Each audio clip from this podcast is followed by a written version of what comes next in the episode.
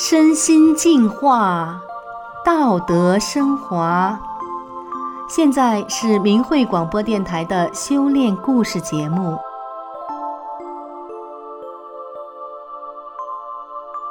听众朋友您好，我是宋阳，今天和大家分享的是音乐教师的故事。故事的主人公一慧出生在山东，是一位音乐教师。过去的他追名逐利，重视自己。甚至不惜给别人难堪，但是现在一会遇到不公正的对待时，他不再计较；遇到有危难的事，也不再恐惧，身心呈现前所未有的坦然和轻松。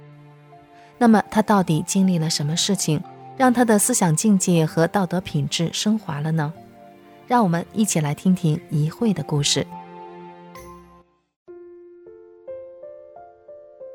二十多年前。一会从师范院校音乐系毕业，在山东的乡镇中学担任音乐教师。刚毕业，一会就遇上了全市第一届学校艺术节，他指导并跳主角的舞蹈得了一等奖，为镇教委赢得了荣誉。作为音乐老师，演出任务登台的机会多，舞蹈、唱歌、弹琵琶，一会运用所学的专业，在舞台上创造和展现着美。生活中，一会和所有的人一样，争名逐利，看重自己，不惜伤害别人。比如考勤签名的时候，副校长冤枉了他，对他的态度很不友好，他就争得面红耳赤，最后被同事拉走才算完。一会和学生代表镇机关去市里演出，排了两个节目，结果被拿掉了一个，是因为上级考虑资金不足。而一会只想到排练时的付出没有得到展示，他就编了个理由，另一个节目也不去演了，使镇上的工作人员很难堪。一九九八年的春天，一会开始修炼法轮大法，他知道了法轮大法法里提到的真善忍是衡量好坏人的唯一标准，有了真善忍标准的指引，一会在实践法理的过程中。渐渐地归正了自己不正的一切。一九九九年七月，中共开始迫害法轮大法，一会被贬到离家较远的农村小学任教。这个小学的教师编制不足，一会不能只教音乐课了。根据学校的需要，他教的科目变来变去。二十年来，小学的科目一会全都教过了。农村小学以学生的成绩作为对老师的考核，并以此评优秀树先进晋升职称，学生们就成了老师追名逐利的工具。为了提高学生的成绩，打骂学生是常有的事。老师们想尽各种办法，甚至不择手段让学生考试作弊。有的老师收卷后到保密室改动学生的试卷，阅卷时委托同事改学生的分数。甚至向领导行贿改名次，还有从教育局提前弄来试卷的，各种腐败的现象很多很多。在这种环境中怎么办呢？一会不仅没有被污染，他还要尽力去洗涤被污染的学生。面对学生，一会想要像教自己的孩子一样教他们，首先是教育品行，其次才是教授知识。一会引导学生做人要真诚、善良、宽容、忍让，在他们幼小的心田里播下善良美好的种子。领导和同事来听一会的课，都觉得有亲和力。有个校长评价说：“听一会的课如沐春风。”大家夸一会课讲得好，普通话说得好，字写得好，能歌善舞，能写会画。一位女副校长开玩笑说：“一会是才女一枚。”还说：“家长说的，学校最有气质的那个女老师，肯定指的是你。”大家对一会很认可，虽然没有什么头衔，也没有各种荣誉称号，但是一会不求名利，只管教书育人，为人师表，言谈举止优雅大方，心里坦然轻松。有个学生的妈妈告诉一会。我儿子回家说你像妈妈，一会笑了。难怪有的学生问他问题的时候，喊老师错喊成了妈妈呢。试想，一个天天打骂学生的老师，学生能把他错喊成妈妈吗？一会不接受家长送礼，实在推不掉的，就换成价值相当的礼物回赠。在这个镇上，还有一位修炼法轮大法的老师也是这样做的。有一次，一会去市里帮这位老师捎回来三份文具，这位老师说是要回送给三个学生。家长们都知道他们两位不贪图名利，所以学生毕业后见到他们仍然很敬重他们。受到不公正对待时，一会不再计较了。一次在全镇教师的乒乓球比赛中，他获得了女子冠军，而去市里参赛的却是获得亚军的那个女领导。一会也没当回事儿。另一次是全镇教师师德演讲比赛，一会脱稿演讲。遥遥领先，位居第一位。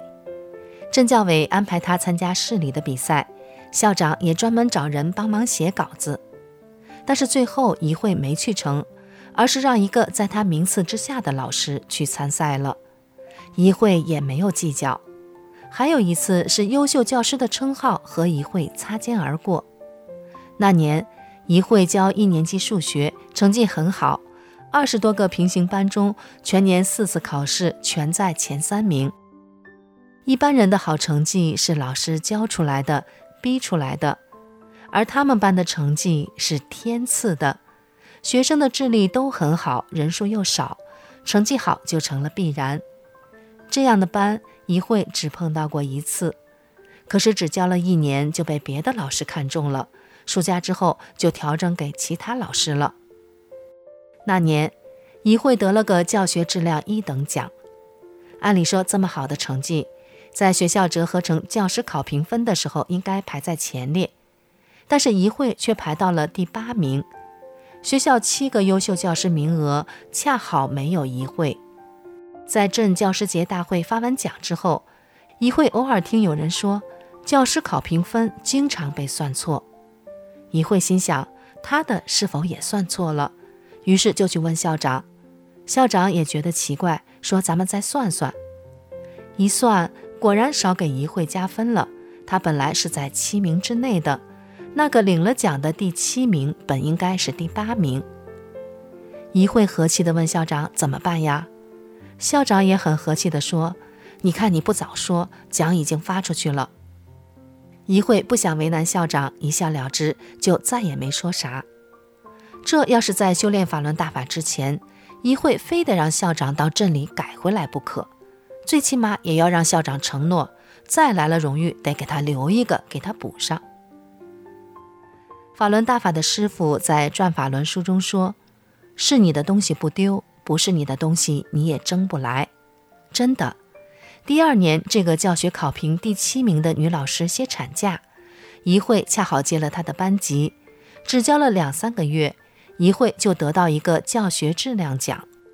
后来晋升职称时，一会仅凭着两张教学质量和以前演出时的几张获奖证书，就和那些手里有一大摞荣誉的老师一样晋升了。一会体会到了该有的就有，是你的东西不丢的法理。一天下午放学时，有人报告说，一个醉汉拿着砖头来闹事儿了。一会和校长在办公楼二楼同时听到了，就一块儿往楼梯处跑。一会急急忙忙下了楼，直奔教学楼方向去。跑着跑着，看见一个二三十岁、并不很魁梧的人，手里拿着半块砖，站在教学楼和办公楼之间。醉汉的两米内是两个刚下课的女老师，这两人既不敢跑掉，也不敢说话，表情很害怕的样子。教导主任和醉汉交涉没有成功，为了避免被砖头砸到，他就跑到操场的远处去了。教导副主任远远地站在花池边，对醉汉喊话。在醉汉的另一边四米处，是一排排站好队的小学生，人又密集，在纪律的约束下，孩子们也不可能及时散去。如果醉汉冲向学生队伍，后果不堪设想。看到这种情形，一会有跑便走，径直走到了醉汉跟前，对他说：“把砖头给我。”醉汉凶恶地瞪了一会一眼，一会没有害怕，平静而善意地盯着醉汉的眼睛，亲切地说道：“把砖头给我。”一会看到醉汉眼睛里的凶光一下子不见了，醉汉顺从地把砖头递给了一会，一场灾难避免了。一会在工作和生活中实践着法轮大法的修炼原则真善忍，并逐渐归正自己的观念和行为。法轮大法改变了一会，也让他的身心变得轻松坦然。好的，听众朋友，今天的故事就讲到这里。我是宋阳，感谢您的收听，我们下次再见。